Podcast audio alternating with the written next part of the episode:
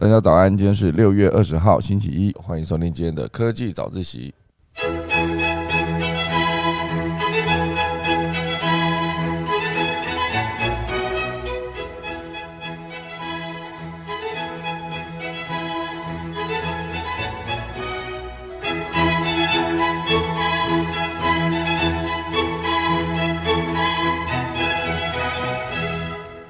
好的。今天科技早起要跟大家分享几则消息。第一段是一个我蛮喜欢的一个专题报道，它讲的就是这一次好莱坞的电影《捍卫战士二》，它在全球创下非常亮丽的一个票房成绩。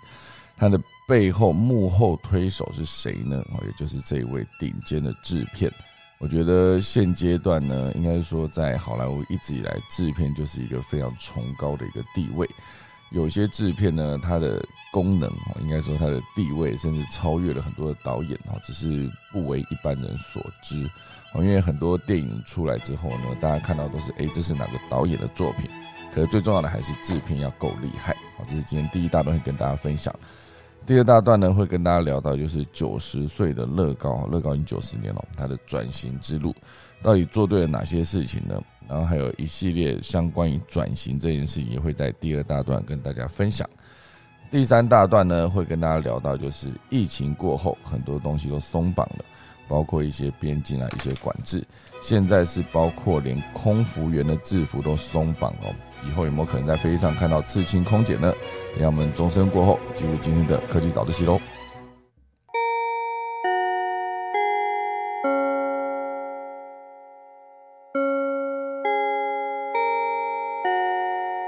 好的，开始第一则消息之前呢，跟大家分享一个呃，联星系统更有可能有外星生命啊，这是一个清大与跨国团队发布一个研究成果。联星系统呢，它其实就是每百年会喷发一次，那这个喷发之后呢，环绕着它的行星上面的碳跟氢就可以组成生命体的有机化合物，就有机会重组，也就更可能孕育外星生命。好，这边讲的就是外星到底还有没有其他的生命呢？我自己是觉得应该是有，因为毕竟宇宙真的是太大了。我我记得好像很久以前我跟大家分享过，我之前每次只要心情不好的时候，我就会去看一个影片，它就是呃关于所有星球大小比较的一个影片。那其实它就是一路从呃月亮开始，月亮的半径是多少，直径是多少，然后再往上，水星多少，金星多少，一路到地球，再上去就木星、土星越来越大嘛，然后就是会有太阳，然后一路到整个光日，光就是光跑一一天的时间，再就是光年一百光年、一万光年，然后一亿光年，就是这样讲，那个距离越拉越远。整个拉到最后面，它是跑了一个宇宙，然后后来还在最后一卡加上一个多重宇宙。所以你整个看完之后呢，你就觉得哇塞，人类还真是渺小。那一个这么渺小的人类呢，你关心的或是你担心的一些事情呢，真的根本就是小到不行。整个看完之后呢，你可能又可以再更用更清晰的脑袋去思考一些事情。哦，所以宇宙其实非常非常的大。那这么大的宇宙里面，有没有可能还有其他的生命呢？因为我觉得，呃，虽然我上礼拜讲了一则，就是好像在那个毅力号在火星上面有发现一个好像是人为的垃圾的残骸，啊，就是不是会有人类在上面，或是有生命在上面生活的痕迹呢？后来当然就是好像有证实说，这就是毅力号自己降落的时候 飞出去的其中一片铝箔，类似这样。不过，我觉得以宇宙这么大的情况下，外星的生命，我觉得是绝对存在的。甚至我不知道大家之前有没有听过一个说法，就是当你在呃站在地球任何一个地方，好，只要你抬头看着天空，说明在几万几亿光年之外的另外一个很像地球的类地行星里面，也有七十多亿人口住在那个上面，然后一样有水、有空气、有大气层。然后有很多的资源跟可以适合人类生存的温度环境，里面可能也有一个，同时有一个跟你长得一模一样，同样一个生命，就是在不同两个地方，一样在同一个时间、同一个地点，然后在抬头看着，就是宇宙另外一点、另外一端同一个星球上面的你。我觉得这个想法还蛮酷的，好像之前有被蛮多人提过，就是某种程度上呢，它好像有一点浪漫，可是事实上就是一个想象嘛。就是如果说真的你在看着天空的时候，另外一个地方有同样一个人在同一个时间地点看着你，就是一样，这也是看着天空，两个人就算是这样隔着一个几亿光年的距离在那边遥遥相望。好，这边讲的就是呃外星的生命这件事。那当然，这一则消息呢，讲的是清大天文研究所哦，跟丹麦哥本哈根大学，我又组成了一个跨国研究团队，发现有两颗恒星互绕组成的连星系统的行星呢，是最有可能孕育外星生命的地方。好，应该列为太空搜寻的主要目标。这算是清大十六号发布的一个新闻稿。哦，因为它上面有提到说，地球是唯一已知有生命存在的星球，因此天文学家过去寻找外星生命的时候，也倾向关注只有一个太阳的单恒星系统。哦，就是目前为止我们的太阳系，哦，一个太阳单恒星系统。那当然，这一次清大发布的研究是表示，银河系中约有一半的恒星是连星系统。你就把它想象成它那一个太阳系有两个太阳，而且这两个恒星够靠近，受到彼此的引力而互相互绕。那环绕它的行星环境呢，也与单星行星有很大的不同。好，所以这个连星系统呢，大概每一百年就喷发一次，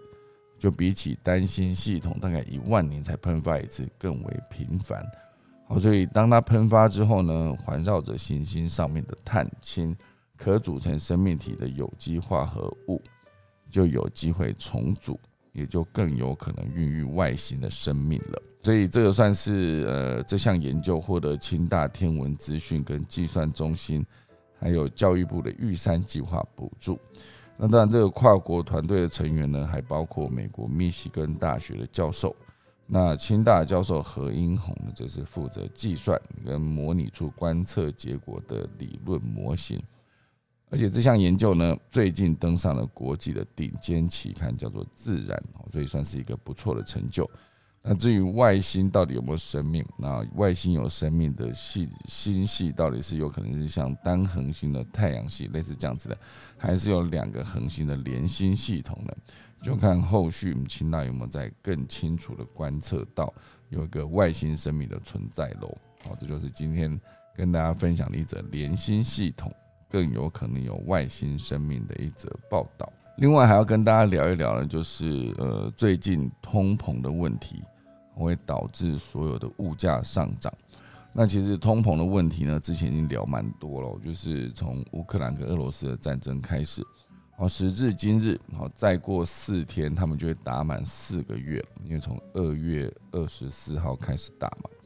二二四到三二四、四二四、五二四、六二四，对，现在已经快四个月了。丝毫没有停战的可能性哦，应该说有了，只是好像还是持续在两方还是持续在交战，很多地方的战事呢也是非常的焦灼哦，所以以目前为止呢，这个粮食影响到全世界的供给这件事，所以在世界各地呢，通膨都来得又快又急，很多地方的粮价已经高飞，快吃不起饭了，尤其是台日韩食物类上涨，冲击物价最大。那包括台湾啊、日本跟韩国的食物类的商品权数本来就较欧美高，哦，因为因此呢，食物类价格上涨对通膨的影响更大，哦，所以现阶段我们的央行有表示哦，主要经济体都面临能源跟粮食的通膨挑战，包括台湾、日本、韩国食物类，哦，就是当它涨价的时候呢，会。带动通膨的几率更高。那当然，如果以美国来看哦，美国就是劳动市场的供需失衡情况也是非常严重。那英国呢，则是之前一个，比如说他们共同做错了一个脱欧的决定哦，可以这样讲，脱欧决定是个错的嘛？可能还要再看更长远之后的影响哦。因为其实任何一个决定呢，对对后面的呃情势，可能是短时间之内的三五个月，可能在长间可能是十年后、二十年后。所以，也许十年后、二十年后再回过头来看，英国脱欧也许不是坏事，可是也有可能被证实是更惨。好，所以我相信很多的事情都必须看长远的影响。好，比如说之前英国在铁娘子宣布说要关闭矿坑之后，当时所有矿工的家属呢，当然是非常痛恨这项决定。可事实上呢，长远来看，呃，这个关闭矿坑的决定，让他们迈向找寻新能源的使用，更干净的能源使用，确实长远下来看，它是一个对的决定。可是以一个任何一个民主国家来看，所有的决定跟所有的政策呢，它都不可能是所有的人都是雨露均沾的好事，绝对就是一个呃少数服从多数。某种程度上就是一个对少数非常不公平的一个做法。可是当然，现阶段多数人的利益为利益嘛，所以当初关闭矿坑的这个决定呢，虽然一辈子都不会被所有矿工的家属所认同，当然对于其他人来说，还是有享受到这个决策后面带来的好处。以长远的影响来看，英国脱欧，目前为止看得到是它劳动力短缺。然后这几个状况都让英国的经济呢也受到了一些影响。当然，整个欧元区的部分呢，因为俄乌战争的地缘关系，能源跟粮食的供应减少，啊，以及所有的各地投资人的担忧情绪，带动了物价广泛上涨。近几个月的通膨率呢也飙升到历史高点。如果战争情势持续恶化，在能源替代来源有限且价格相对高昂的情况下，各部门投入的成本上升，就会造成高通膨现象持续更长的时间。然后这是欧洲的部分，当然以亚洲，哈，亚洲就是台湾、日本、韩国这几个地方，对于能源进口的依赖程度相对比较高。因为毕竟我们并不是能源大国嘛，你说呃，中东有很多产油国，直接每天都几万桶、几万桶的油往外送，每一桶油都是几诶五五六十美元，还是还是一百多美元，曾经有涨到一百多美元。哦，当然以俄罗斯来说，它其实也算是个能源，应该说它有产油又有产天然气，算是个能源大国，也算是一个粮食大国。它输出的小麦等等啊包括乌克兰也是。哦，所以台湾、日本、韩国等不是能源大国，都只能依赖进口。不过，由于亚洲经济体呢多设有油价平稳机制，哦，所以除了韩国之外，油料费的涨幅呢相对较低。哦，所以另外一块还有粮食啊。所以，如果像我们台湾跟日本跟韩国，其实就是能源的进口依赖程度比较高，粮食自己的。自给比例也算是偏低，好，所以这两个我们都是依赖进口啊，好，对食物类的商品权数相对于较英美欧来说就更高了，因此呢，食物类价格上涨，好，对通膨率影响就更大了，好，所以总之，如果你不是一个拥有能源跟足够粮食的地方，所有的一切都必须仰赖进口的时候。当全球局势有波动的时候，就会最先反映在这些需要有能源跟粮食，但是无法自给自足，只能大量依赖进口的地方，它的影响就更大。哦，所以未来之后这几年呢，哦，有没有可能因为地缘政治因素或是保护主义抬头，加剧去全球化？因为之前都是在讲全球化嘛。哪些地方的劳动成本比较低，就去哪边设厂；哪边就是你需要的原物料在哪里，你也可以在附近设厂，就会减少原物料送到工厂加工过程中间的一部分是呃成本，另外一部分可甚至连碳排放都可以下降。毕竟所有的原料把它变成一个半成品的过程中，它的碳足迹可以相对降更低。那这一切都有可能是未来所有的企业去思考要做的点，好，包括美国把很多的制造业也迁回美国本土，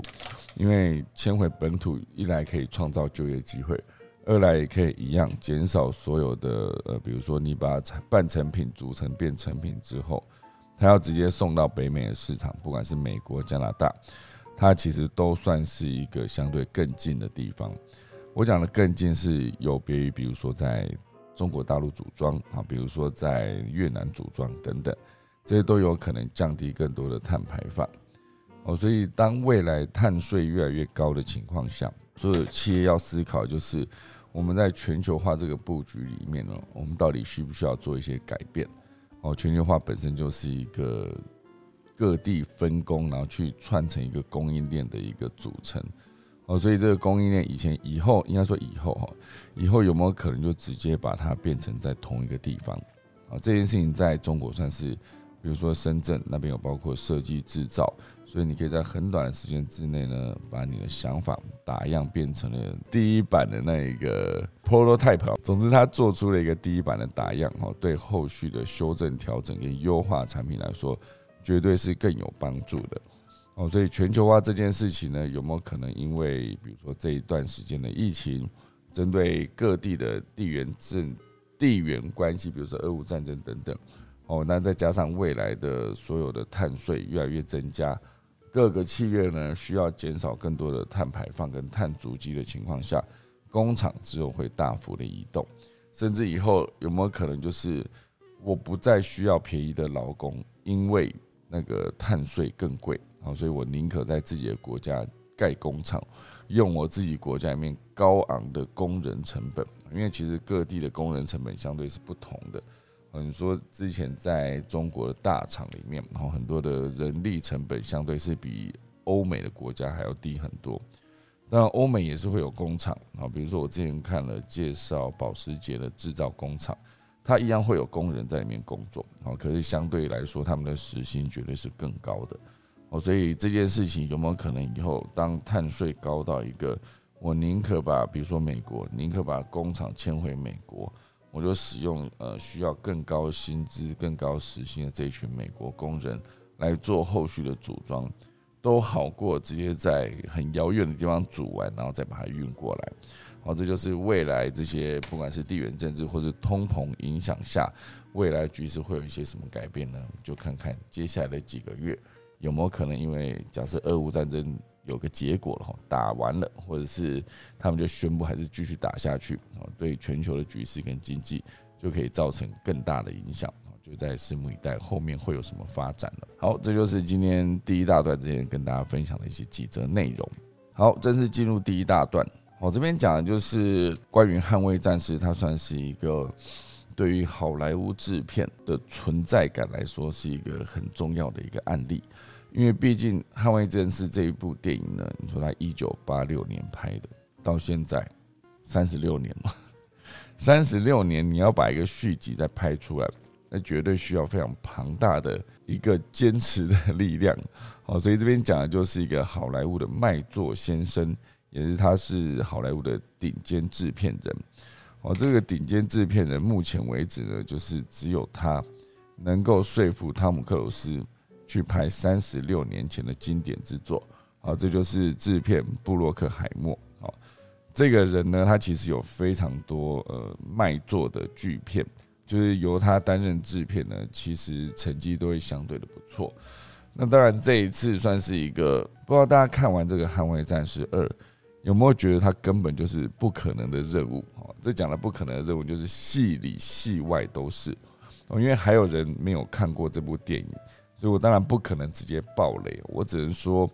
呃，以之前汤姆克鲁斯的系列《不可能的任务》里面，就有很多就是不可能的任务，好简单的电影翻译哈，就是每一部电影里面都有一些难度非常非常高，然后需要一些英雄等级加上运气才能完成的任务。那这一次呢，在《捍卫战士二》里面，其实一样也有出现类似的桥段。好，所以你说看这部电影的时候，我自己真的觉得，嗯，真的有跟《不可能的任务》很像，只是它确实结合了非常多怀旧的元素。好，那讲到这边应该没有影响大家的观影体验。就如果你还没看的话，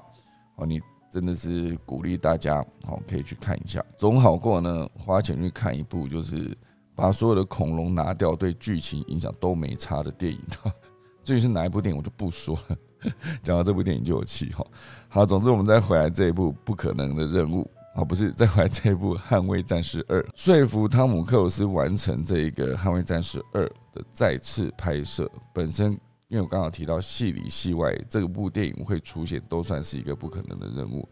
一个三十六年前的电影，你要再维持一个三十六年前的一些设定、一些剧情的延续。而且必须写出一个剧本，是不管你三十六年前有没有看过这部片，如果有很好，你可以再 get 到它很多怀旧的点，跟一些小彩蛋。如果没有剧情，也不不会让你就是看得一头雾水。毕竟中间有很多的桥段呢，不管是透过旁白，然后透过演员的对话，透过演出，直接让你知道说里面的每一个角色过去发生了什么事，现在面临了什么状况，然后未来该怎么样解决危机，哦，全部都是这个《捍卫战士二》里面呈现的非常完整的一个部分。哦，所以原本这部电影哦，你说现在是二零二二嘛，原本是二零一六年的四月。我就在《捍卫战士》上映满三十周年的时候，因为毕竟一九八六年上映，原本在三十周年的时候呢，他们电影公司就想要去拍续集。认真说起来，当初《捍卫战士》一出来一炮而红嘛，除了捧红了汤姆克鲁斯这个角色之外，啊，应该说这个演员之外，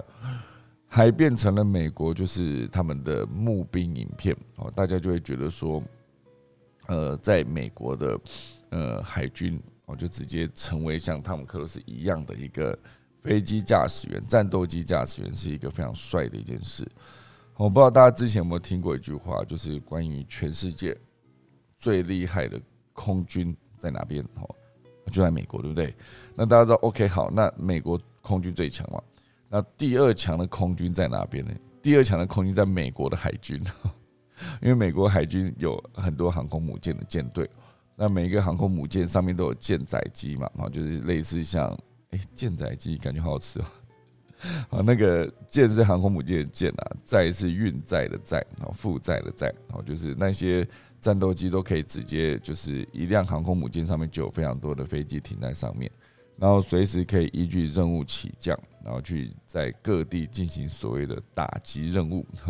就是用这一一套强大的海上。力量啊，海上的军事力量，就是像早年那些葡萄牙、西班牙大航海时代的时候，英国的日不落帝国的一个大航海时代，也是透过了强大的海军呢，去全世界就是掠夺资源，做一些文化的一些这样屠杀，有点惨不过确实是很多的地方就是因为这样子，就是文化消失了所以呢，强大的海军力量当然就是有助于每个国家在世界各地。地缘政治上都可以扮演一定程度的决定性的角色，或者像当时美国的海军直接去呃中东打伊拉克的时候，也是一个舰队过去，然后就是快速的就完成了任务。哦，所以总之呢，这个汤姆克鲁斯当初在一九八六年《捍卫战士》上映的时候，哦就变成了全世界当红炸子鸡的一个电影演员。但本来在影片上映之后，就有在提到说要快速的拍续集哦，那个快速是指两三年内，就快速把续集拍好上映。可能那时候汤姆克鲁斯就是他觉得自己这个角色红了，可是他不想要直接被马上被定型，就是哦，原来汤姆克鲁斯只能拍捍卫战士这样子，其他没办法。好，所以他当时就是快速的去尝试其他类型的片，然后也取得了一些不错的成绩。哦，这就让我想起那个里奥纳多。哦，里奥纳多当初那一个铁达尼号，铁达尼号也是让他里面这个戏里面这个杰克这个角色呢，直接又帅又会画画，最后面又死掉了，好像掉到水里面。哦，就因为他们呃那个凯特温斯雷扮演那个 Rose 那个角色，呃，就是他们没有办法两个人就是浮在一片门板上。我就势必只能选一个人哈，所以就 Rose 就活下来，那那个 Jack 就是沉到水里面哈，就是随着那个 Jack 的那张脸沉到水里面，那整个呃里奥纳多在全世界的声量也扶摇直上，因为真的太帅哈，所以一帅完，大家就思考说哇，那这个因为毕竟戏里面铁达尼号的戏里面那个主角杰克就死掉了嘛，他他就沉到水里面大西洋里面了，变成冰块这样。他没有办法再拍续集啊！你就算拍续集，那个主要的那条连船都沉掉了，没有办法拍续集，没办法有铁达尼号续集。好，所以大家当然不会去思考说，你杰克要拍铁达尼号续集的时候，你要要演什么？他不会去想这件事。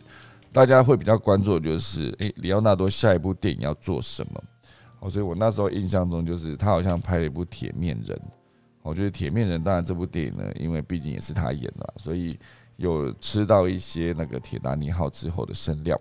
啊，可是毕竟它的题材类型呢，跟它整个的表现手法，就是没有铁达尼号这么重嘛，因为毕竟当时《铁达尼号》一上，它就是一个全球票房冠军哦，还蝉联了非常多年哦。好像后来是直到同样一位导演詹姆斯卡麦隆拍出了《阿凡达》，才真的把《铁达尼号》打败哦。所以每一部爆红的电影呢，它里面呃演员的动向、后续的动向都会引起很多世人的关注。好，所以本来呢，一九八六年之后几年内就要拍的《捍卫战士》的续集，因为当时那个呃汤姆克鲁斯的一个决定，然后一路就延宕到了后来二零一六年的四月。我觉得三十年，好三十年的时候，二零一六年的四月，那个时候。这个布洛克海默已经是七十二岁的一个算是长者嘛，非常资深的制片。说二零一六年到现在又过了六年了，所以现在这布洛克海默已经七十八岁，快八十岁了。所以这个布洛克海默他就是本来就被好莱坞誉为卖座先生的大牌制片。他参与制作的电影呢，全球累计的票房超过了一百亿美元，哦，非常厉害啊，一百亿。而他公开宣布《捍卫战士》将推出续集的场合呢，当时就是在加州大学的洛杉矶分校，也就是 UCLA。好，为了向他致敬而策划的个人影展开幕式上，二零一六年他说：“我一定要宣布，我就宣布我一定会拍，我一定会拍这个《捍卫战士二》。”好，当时二零一六年就已经箭在弦上。那当时这部片就是。第一集的时候真的是影响全世界哦，甚至让美国海军募兵人数成长百分之五百哈，就是今年假设报名一百个人了，明年就直接报名五百个人，就是变成五倍。所以呃，之前最重要没有马上拍续集的原因，就是因为汤姆克鲁斯。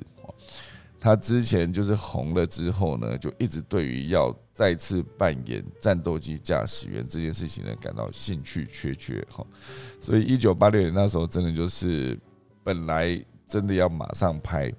而且制片团队也早就完成了剧呃就算是续集的剧本，故事大纲就是大概就是独行侠重返训练班担任教官了，遇上一位和他一样自负的女性学员，好就是一个角色做一个简单的翻转。哦，不过这个剧本是一路到三十年后，你当然已经无法再做这样子的设定了。就算他要当教官，他以一个时间推移的状况下，他也是一个多了三十岁的教官。好，所以毕毕竟这整个就是一个呃，你必须考量到时间过了这么久，因为毕竟当时里面的主战机种是 F 十四嘛。那你如果过了三十年，你依然在拍 F 十四的话，这感觉跟现在这个时代。就是当大家都提到第五代战机已经上，就是上线服役中的时候，不可能再使用 F 十四来当做一个主角。所以原本呢，呃，就是一直提到捍卫战士的没办法拍续集的原因，就是汤姆克鲁斯不想被定型，不想让大家觉得他的戏路就是一个只能演这种耍帅的角色，他还是要有一些发挥演技的角色。哦，所以后来有一大段时间呢，布洛克海默跟汤姆克鲁斯就不再合作拍片。但是这一段时间，布洛克海默还是其实还是拍了很多其他的电影，包括《绝地战警》啊，《绝地任务》、《空中监狱》，全球票房全部都是轻松突破一亿美元。而且一九九六年呢，呃。还以一个高成本电影、灾难电影及战争片《珍珠港黑鹰计划》持续席卷好莱坞。好，所以当然还是会有了影评人质疑这个布洛克海默就是不断复制类似风格的商业电影。不过商业电影又怎么样呢？因为毕竟我觉得艺术跟商业能结合，就是叫好又叫座又得奖，当然是最好。如果不行呢，至少你票房要是好的，因为毕竟对我来说，电影某种程度上也是一个大众文化。哦，就是如果你没有足够好的票房，就没有拍下一集的机会，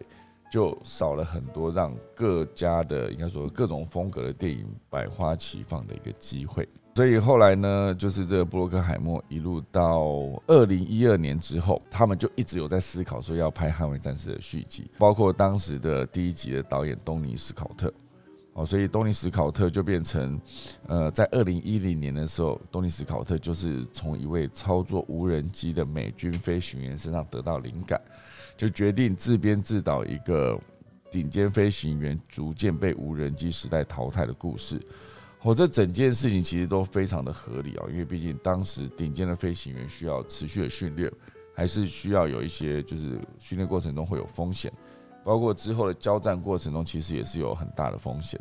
所以就一直有在思考无人机作战的这一个呃，就是你可以把飞机上面就是不需要再放驾驶员了，所以被无人机取代也算是一个时代的眼泪，那可以可以是一个成立的状态。好，所以这个脚本出来的时候，也是花了很多时间去找汤姆克鲁斯去聊这件事情。好，所以一路到最后，布洛克海默是直接带着导演就飞到巴黎啊去找汤姆克鲁斯，因为当时汤姆克鲁斯在巴黎拍不可能的任务，一路就是从一落地就开始认真去找他，就认真在情感上面打动他。好，所以包括他讲的一个重点就是。除了被无人机取代这件事情呢，戏里面还有一个角色，就是第一集的伙伴哦，死掉的 Goose 的儿子。哎，好像越讲越多剧情了哈。这个剧情其实，在很多预告片里面，其实就一开头就讲到被无人机取代这件事，然后也有聊到第一集死掉的伙伴哦，Goose 的儿子里面其中一段也算是蛮感人的戏。最终呢，写了很多的故事跟桥段，终于打动了这一个汤姆克鲁斯。哦，最终汤姆克斯就是确认会回来继续演这个《捍卫战士》的续集，所以现阶段大家可以看到，就是在电影持续还在上映中的过程，它其实已经有非常亮丽的成绩，甚至还有可能成为就是汤姆克鲁斯有史以来票房最高的一部电影。哦，所以现阶段对大家来说，他看的是一个情怀。我觉得所谓的情怀这件事，是当时你看这部电影的时候，我觉得啦，音乐跟影像啊，影像包括电视跟电影这样，音乐或影像都有可能在让，就假设我今天国中要准备考联考的时候，呃，考高中联考的时候，一直在念书的时候放一首歌，我就一直放一直听，甚至那一段时间的那一张专辑啊，比如说我那时候狂听许茹芸的专辑这样。所以我不知道大家有没有这种感觉，就是你当时一直在听那首歌，可能经过了十几二十年之后，你再次听到这首歌，你会不会瞬间把你所在位置的时空直接拉回当时那个自己？我觉得我当时就是为了要考试，我就直接跑。应该说高中毕业要考大学的时候，哦，就又一次要遇到联考，大学联考那段时间是真的就是跑到中央大学的图书馆。哦，所以就是每一天每天一早起床就冲过去，然后读到很晚，到关门然后再回家，这整个过程我印象非常深刻。那段时间听的音乐，现在只要一再放出来，前奏一下，我当场瞬间我的时空就被拉回那一个准备去念书的那个图书馆，然后压力很大，冒出满脸的痘子，因为担心考不到大学这样。好，所以音乐跟电影都一直以来就是可以让你快速的回到某个时空。哦，所以我相信这一次很多人在电影院看了这部电影，从一开场一开场第一幕开始，你就直接深深被撞了一下，然后就好像再次回到那个当时第一次看这部电影年轻的那个自己。哦，同样的情怀呢，也发生在你再次听了王心凌的《爱你》这首歌。哦，这好像前两个礼拜有聊过，它是一个人生必经的一个过程啊，你曾经会经历过一些事。然后之后你再回过头去看的时候，有些时候你会看得更清楚，当时的决定到底是对的还是错的。然后有些时候你根本无法判断，因为你选择走这条路，你就无法去猜测走另外一条路会有什么结果。好，所以最终呢，对大家来说，就是人生就是一个持续不断的选择的过程，以及持续不断的留下记忆的一个过程。少了记忆呢，其实人就不再是人了嘛，然后就感觉好像就是机器一样，把机器的所有的档案洗掉，然后它就变成一个空的磁碟片，或者变成一个空的一个硬碟。好，就对我来说，这一次这部电影能够再次出现，我再回到这个消息哦，就是电影的制片人真的在整部电影里面扮演至关重要的一个存在。他就是比如说像这个布洛克海默。他就是一个擅长整合资源、擅长组成最佳团队的一个制片人，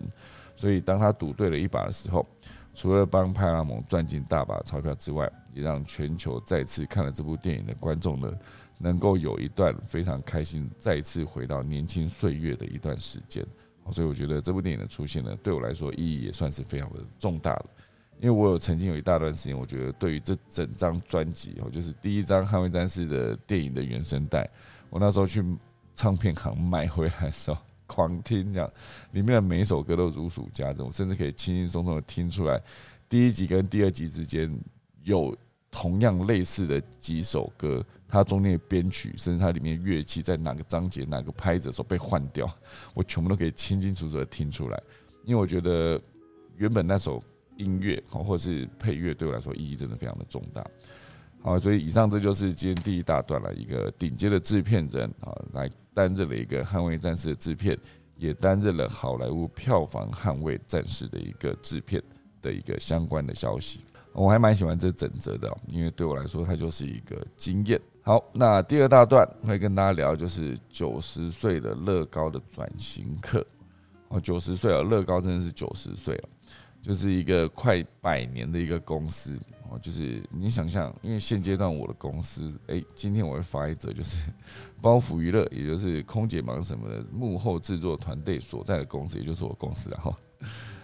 九周年了，哈，一个公司开到九年，真的是当初好像中经济部中小企业处早些时候的一个资料统计呢，是三年内会有百分之九十的新创公司会阵亡，五年内会有再百分之九十，也就是说九十九哈，就是五年内会有百分之九十九的新创企业会关门或者离开这个市场，所以总之呢，能活超过五五年的一个新创公司，哦。某种程度上就是一个百分之一的一个几率，就一百家有九十九家会倒闭，而你既然还在，也不要说倒闭，有些就收起来就不想继续做，坚持不下去，类似这样。好，所以以包袱娱乐来说呢，就是一个九年哈，超过了当初百分之一的又四年哈，所以我之后可以再去查一下经济部中小企业处统计，超过十年的公司，它整个的呃比例大概有多少？哦，所以总之呢，今天我可以发一则这个庆祝九周年。可是当然，这一则乐高上面的一间，这整个消息写的就是一个它是九十年的公司，超过九十年。好，所以这间超过九十年的公司原本也是一个呃遇到一些状况，然后导致它整个获利大量的下降。因为原本他们直接做出乐高这个产品呢，就是希望。呃，大家可以更有创造力的去透过它的积木完成任何你想要完成的一些，比如说你想要组成一辆坦克车，你想要组成一辆飞机，你组成一辆海盗船等等，它都是可以让你透过一些零件去做有创意的拼接，然后去完成这整个的创作。他们曾经内部一定有一些声音，就是说，我们如果只做这个，好，对于很多人来说，不会是一个想玩的一个过程，因为毕竟。玩乐高感觉好像就是一个相对是小朋友玩的东西，原本的哈。可是后来当他们认真去思考说，如果真的要增加获利，你必须增加更多的一些愿意来玩乐高的一些族群。哦，所以这就是当初他们还没有真的切入这一块的时候，遇到一些收入下降啊，就获利减少的状况。原本他们是直接做全球公司的裁员，然后裁掉了一千两百名的员工，相当于整个总数的三分之一哦。所以原本有呃三千六百名员工，直接裁掉一千二，剩下两千四。同时间也减少了办公空间，也撤掉了高阶主管办公室的豪华沙发等装饰品。哦，所以他们那时候的心理，应该说公司的内部。就讲了一个重话，就是无法妥善维持的事业，哦，应该说无法妥善维持事业的公司，不能带给孩子梦想，哦，所以就是他们当时面临这个全球获利下降的状况下呢，内部赶快做出调整，以减少就是继续失血，哈，所以当时就是甚至还关闭了很多乐高的直营店，也把电玩事业哦转让给合作的软体公司。同时也关工厂，哦，就连被视为禁区死守到最后的乐高乐园的经营权，也转卖给美国的投资管理公司。哦，所以曾经乐高是非常的，在当时二零零三年那时候，算是一个非常呃低谷的一个状态。哦，那时候二零零三年，呃。原本他们是有八十七亿丹麦克朗，啊，差不多就是四六三亿台币。好，到了二零零五年呢，就剩下了七十亿丹麦克朗，就是差不多台币变成三百八十二亿。所以这整个过程，他们的整个声量跟他们的整个价值一直在下降啊。就短短的三年内，从四六三降到三八二，或者降了非常的多。而且整个变卖事业的过程是如火如荼一直进行。好，所以当时他们在定义他们的产品的时候，就在想它到底是一个什么样的产品？它必须是要一直以维持创造力为唯一目标呢，还是它也必须把它变成一个有收藏价值的一个产品？因为所谓有收藏价值，就是我把这个东西煮出来之后，我可以不不用再一直把它拆开煮成别的，因为拆开组成别的，就是他们原本的最重要的价值，叫做组合体验。也就是带给消费者玩积木的乐趣。好，虽然积木的品质本身就是他们引以为傲的资产。好，这我不知道大家有没有玩过其他的积木。至少我自己在玩其他积木的情况下，我发现它在每一个积木拼接的过程中，啊，可能是积木设计的松紧度的不同，或者是有一些积木品质相对比较低哦，就是你煮了几次之后，它那个接口就松松的，就导致很多时候你把那个积木。压上去，然后再拿起来的时候，你只拿起上面那一个，底下还是留在下面。就是它那个品质是一一块，另外还有一块就是它玩起来的感觉哦，甚至它的材质等等。对我来说，就是玩积木是一个非常开心的一个过程。年轻的时候，我真的是不同的积木，可以以我可以组成各式各样的，比如说交通工具或是成品。为乐跟为荣，可是后来当然年纪到了一个程度之后，我现在只会想说，就把它拿出来，按照它的说明书，就按部就班把我要组的那一辆，比如说车子，那一辆警察局或者那一个消防队的一个一个消防局这样，我就把它组出来，我不会想要再把它拆开了。就是组合体验跟所谓的收藏价值，因为毕竟我把一辆车组好，它放在前面，我平常可以拿起来把它轮子拿来划一划，可是再怎么样，它放在那边就是一个某种程度上蛮舒压的。比如说，我有买一辆露营车，我就看到那个 露营车上面的人，就笑得开开心心，就感觉随时都要出去玩的状态。放在桌上，感觉是相当的有童趣，看起来就觉得嗯不错。我也是一个好像隔天、明天、后天或是下礼拜就要出去玩的人哈。所以最终呢，这个乐高在经历了这么低谷的状态，就不再只把自己定义成组合乐趣这件事哦，组合体验好，而是。如果以收藏这个逻辑来看，或是以所谓的商业的 IP 联名这个状况来看，是不是有可能带来更多的获利呢？好，就有一个很好的例子，就是乐高星际大战系列。星际大战本身就是一个全球星战迷非常多的一个，你知道，如果我今天喜欢玩乐高，那你一直给我一些就是材料，就比如说他们有一些乐高是设计成一盒里面假设有那个啊两千片积木。然后这两千片积木，它直接帮你做了三套的设计。然后这两千片可以组成一辆车、一辆飞机或者是一辆钢琴，类似这样。它就是有办法把同样的材料，透过不同的设计呢，而且直接组成三种不同的东西。它是可以做这件事的。可当然，如果说我今天是一个星战迷，同时间又可以买到一个乐高出了星战的一个，比如说千年鹰号，哇，那绝对过瘾哈。所以最终他就开始跟一些星际大战合作，就打响了第一炮，然后就跟各式各样的电影啊，或者跟各式各样的 IP 联名，哦，比如说他也推出了那个《神鬼奇航》海盗船的任务的那一个电影，然后也推出了《哈利波特》的一个系列，然后也推出了刚讲的就是星际大战系列。我觉得星际大战系列真的是应该会是卖很好，应该是一个超级高的获利来源，因为其实对我来说，把一些呃，你日常看得到的东西改成乐高，其实是一个很过瘾的过程。我之前看了那个呃，艾迪达有个贝壳头的鞋子，就是一双白鞋子，然后上面好像有金色的鞋带，然后有艾迪达的 logo，一样被做成了一个乐高，而且把它组起来，真的是很认真的还原这件事。我以乐高来说，它组成积木，它当然就必须会有那种一块一块，它没有办法变成一个平滑的线条。可是也正就是这个不是平滑的线条这件事情，就是把它变成乐高化这件事情，就看起来更有趣哦。所以我还蛮喜欢这样子的一个观察这样子的商品这件事。好，所以后来呢，跟电视节目合作，跟电影合作，甚至直接做了电玩游戏。后来他们也拍了电影，我觉得乐高玩电影。乐高玩电影里面每一个主角都是跟乐高一样的人啊，脚都一样是那样子方方正正的脚，然后手就一样是一个好像持续 always 张开的状态。哈，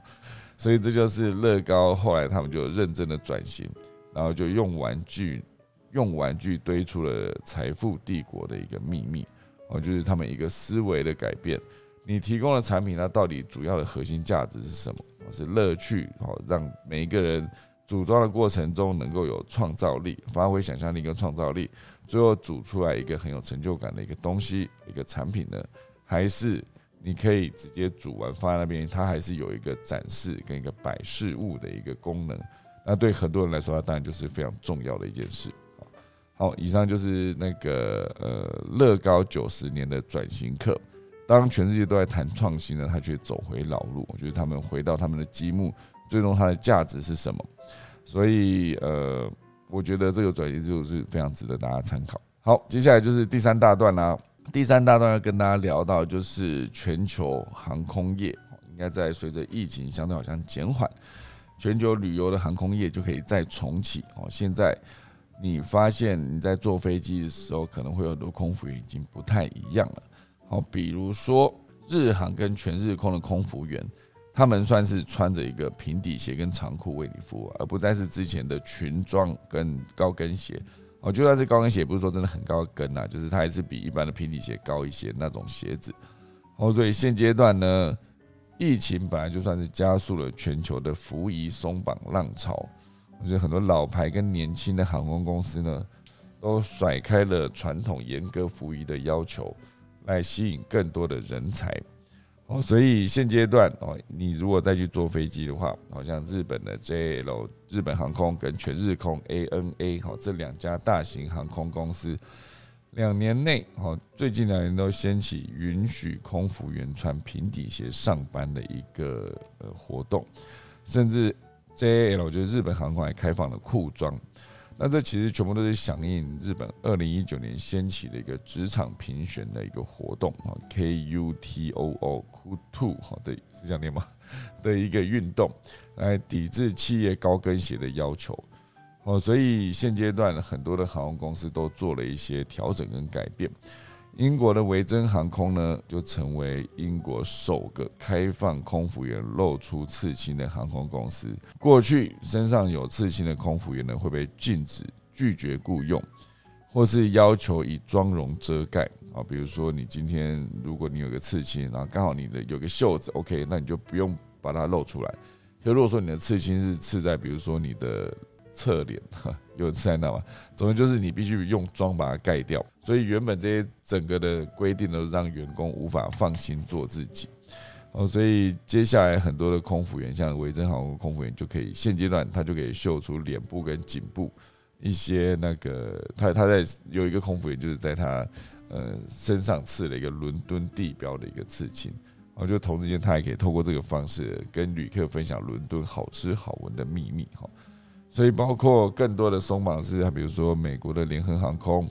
阿拉斯加航空哦，就是今年三月都允许员工不分性别都能擦指甲油，而且都可以化妆，耳朵都可以戴两个耳环，甚至你还可以戴鼻钉，甚至是直接把服装男女区分这件事情直接拉掉，男女穿的都是同样的服装。哦，所以主要就是希望说，让呃空服员在长时间执行的过程中呢，能够更自在，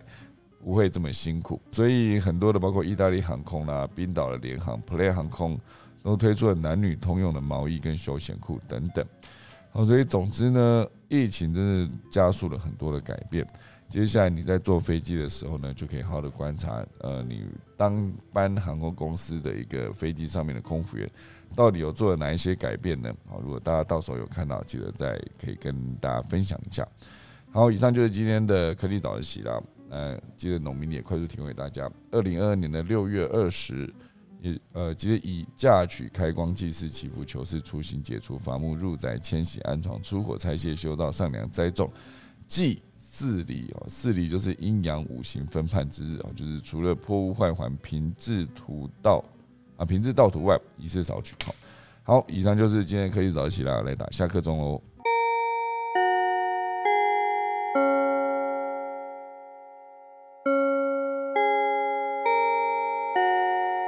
好的，今天谢谢大家收听啦。我刚看了一下，在两天就是夏至嘞，哦，现在还是芒种嘛。在两天今天是六二零啊，没有哎，哦，对，六二零嘛，明天六二一还是芒种，六二二哈，就是夏至喽，夏天来喽，各位好不好？非常开心哈。好，我们来看现在台上有什么朋友想要来分享呢？我们看何明老师在，连凯老师也在，好，那我们看看何明老师有什么想要跟大家分享的呢？小早早，大家早，早早早。我主要要讲一下那个乐高的，这应该最近乐高好像也出了一本书，在谈它那个可能是转型，那个时候应该是他们的利润。变很低吧，还亏损。最近在看一些比较数据端的哈，就是说很多事情的执行应该都有它数据的成果，所以他们那个时候呃有几个重点是他的决策重点，比如说他要将他的那个特殊的零件缩减，就是降低成本，然后他把他的这个成本的比较多的，比如说特殊零件的数量，他把它缩减到将近有原先数量的百分之五十。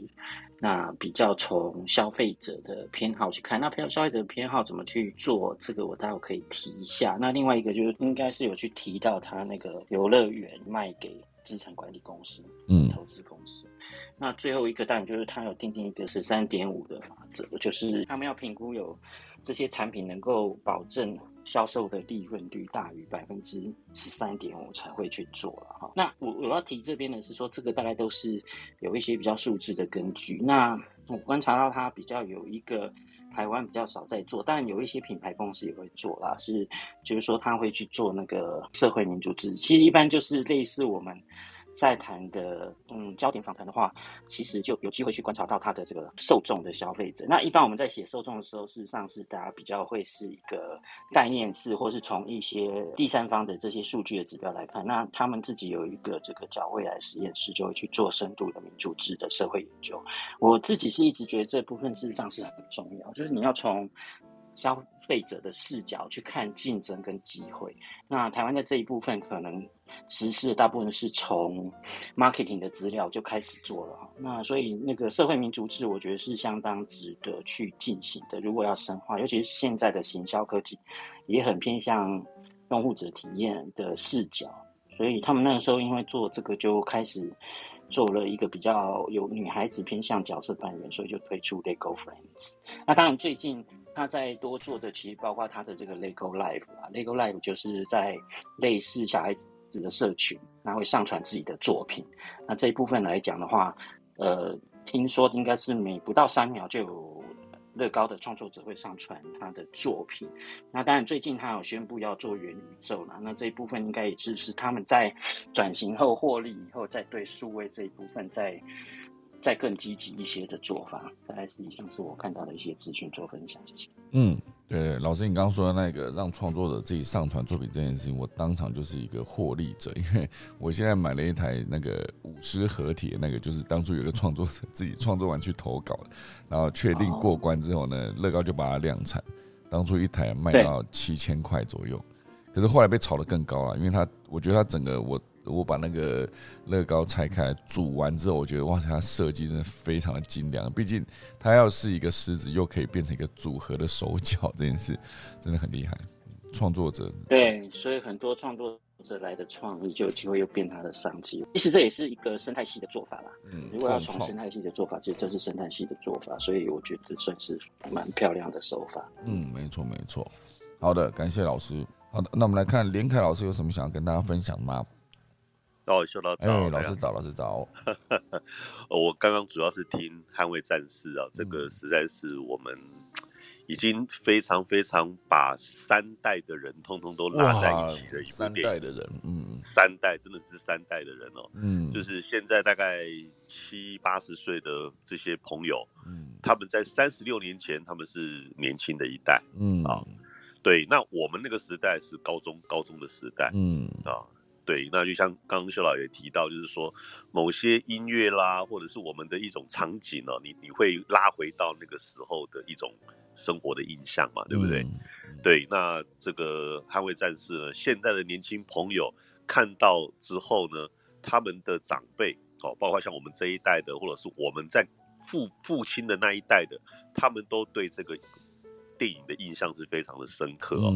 那我刚刚也特别哈。呃，就在这段时间，我们很多朋友在聊这部电影的时候，嗯，因为讲到一九八六年嘛，一九八六年。我现在把我的那个图那个头贴换成，大家可以看一下啊。嗯，这个是在一九八六年，哦，在西门町啊红楼戏院旁边，哇，短暂出哎，短暂出现的一家叫做爱恩堡。哇，爱爱恩堡，哎，爱恩堡的最有名的饮料哦，大家可以看到这个饮料上面还有一一颗那个香草冰激凌在上面。哎，这个是我们当时的呃年轻朋友们哦，就是像现在在麦当劳这样子的一种享受，大家知道吗？嗯，所以我在想说，大家去看电影的时候，一定都会有一些饮料啦、爆米花之类的东西，对不对？我我们当初在欣赏《捍卫战士》的第一集的时候，喝的就是这种饮料。哇，啊，所以特特别把这个照片抛出来让大家看一下。呃，之前我在那个张泽生的 FB，嗯，哦，他在介绍很多怀旧的东西嘛，他也有提到这个东西，爱恩堡的鹿皮，哦，鹿就是那个露营的鹿，那皮是啤酒的啤，啊，它的名称叫做鹿皮。嗯啊，然后喝起来，他们说说很像麦根沙士了。我是觉得比麦根沙士还要好喝。真的，对。不过我们现在因为毕竟呃比较上了年纪，不要喝太甜。我印印象这个鹿皮还蛮甜的。嗯，那好像我一些朋友们最近在一些群组里面在聊，在谈到啊，当初看《捍卫战战士》呃这个电影的时候，大家喝的这个饮料啊，大家回到那种青春的时代哦。就有人就提到这个鹿皮啊，我们都喝过，嗯，那有很多人可能连听也没听过，嗯，对，就是我，我就没听过 因为你们太年轻了，你们太年轻，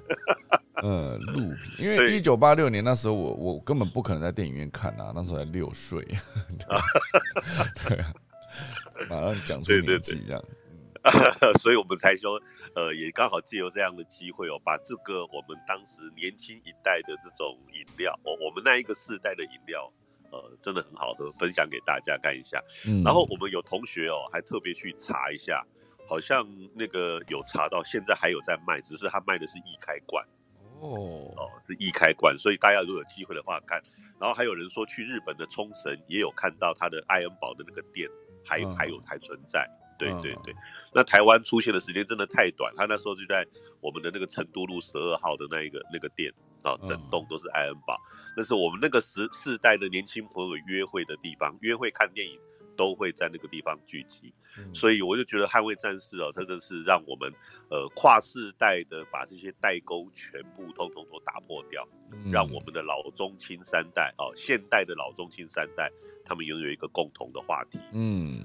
啊，所以真的是还蛮谢谢汤姆克鲁斯。不过如果说还有要拍第三集的话，不要再等那么久了啊！哇塞，再三十六年，汤姆克鲁斯就 很恐怖了，再加上去的话，不可能。我记得我们那时候关关等那个阿诺斯瓦辛格的那个《魔鬼终结者》第二集就等了好久了。哎，对，一九九七年才上的。对，还有第一集跟第二集就差别非常非常的久啊！没想到这个打破纪录三十六年。不过真的。让我们都回到青春了，啊，真的是非常非常值得让我们这种很怀念的一部那个续集电影。嗯，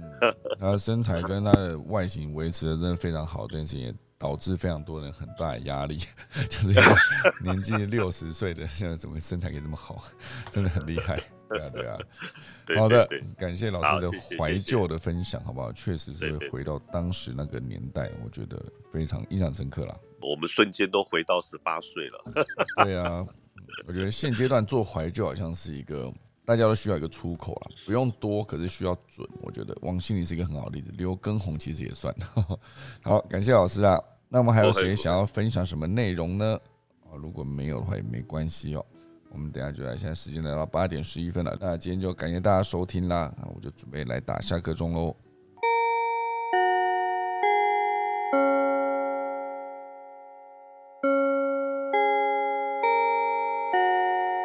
好的，谢谢大家收听。那科技早自习，明天早上六二一再见，大家拜拜。